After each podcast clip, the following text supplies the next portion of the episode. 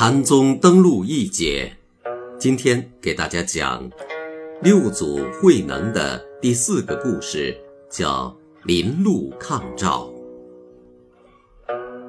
唐中宗神龙元年，皇帝下诏说，正请神秀、惠安二位禅师在宫中奉养，以便日理万机之余参究上乘佛法。两位禅师都推让说，南方有位慧能禅师密授弘忍大师法医，可去向他问禅。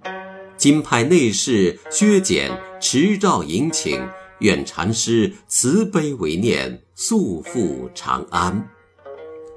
诏中提到了慧能禅师的同学神秀和老安，早在武则天时代，神秀。就入京师大内为武后说法，后来又由神秀提出将老安也请入了宫中。慧能接到诏书之后，当即就上表托故身体有病，愿终死临路。这倒不见得是跟神秀和惠安过不去，而是坚守了佛门中人的一点自主。有人来请，愿去就去。不愿去就不去，这得需要心境的洒脱。遇上平常人来请，这点洒脱，经过一番计较之后，或许还有；但是遇上皇上光顾，可就难了。有多少看破红尘的出家人过不去这一难关呐？六祖编了个假话，把皇帝的诏请回绝了。这种事。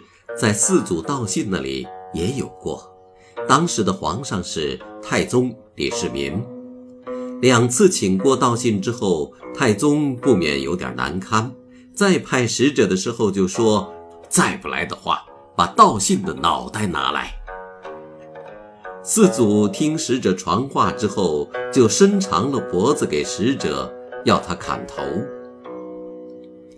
六祖这时的抗诏也算是。学有渊源吧。中宗皇帝算是没有缘分听六祖的大法了。这位皇帝派来的削减使者倒没有放过这个好机会，顺便让自己听了个明白。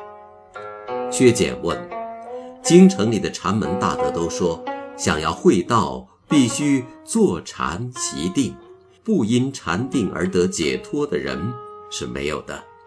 不知禅师的法门是什么？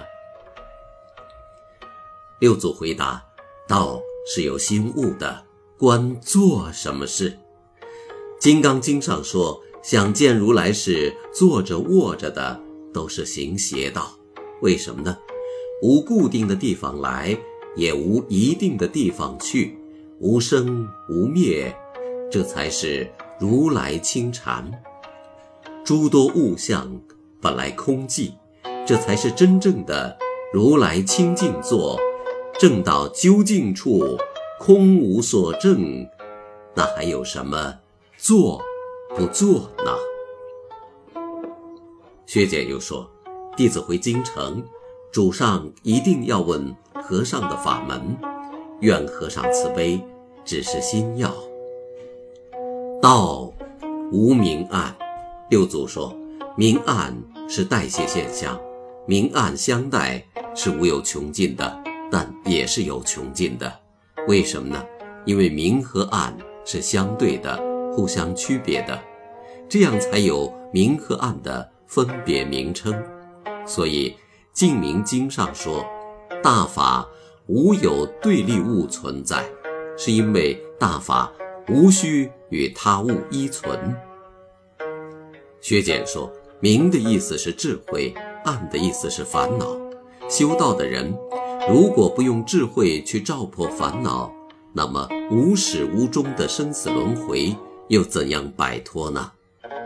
六祖说：“烦恼就是菩提，菩提就是烦恼，本来就是一而二，二而一的东西。以智慧照烦恼的说法，是声闻缘觉二乘的浅望，不是大乘的看法。”薛简又问：“那什么是大乘的见解？”名。与无名本性无二，六祖说：“无二之性就是实性。什么是实性呢？实性就是处在凡愚之中而不减少，处在圣贤之中却不增加，心在烦恼中却不乱，神在禅定中却不沉寂，不断也不长。”不去，也不来，不在中间，不在内外，不生不灭，性相如一，常住在这样的无所执着中，就是道。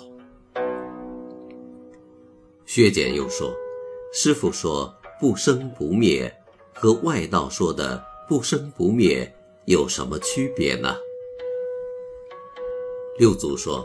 我所说的不生不灭，本来就不生，也就从来不灭，这是和外道的根本区别。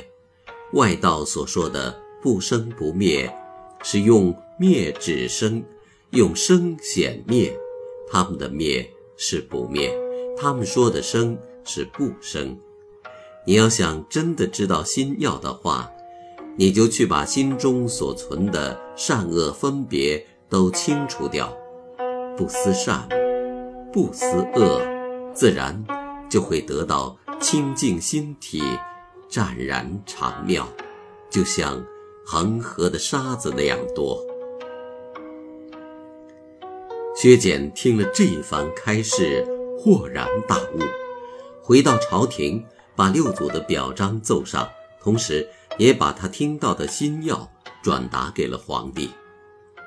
中宗听新药的效果不得而知，但既然六祖传过新药，也算不枉派人迎请了。于是中宗又赐袈裟，又赐绢帛、余钵，很是隆重了一番。过了一阵子，中宗意犹未尽，又下诏把宝林寺改为中兴寺。唐朝被武则天改了国号好几十年，到中宗这里总算因为武后年老又改了回来。宝林改中兴也是一种纪念。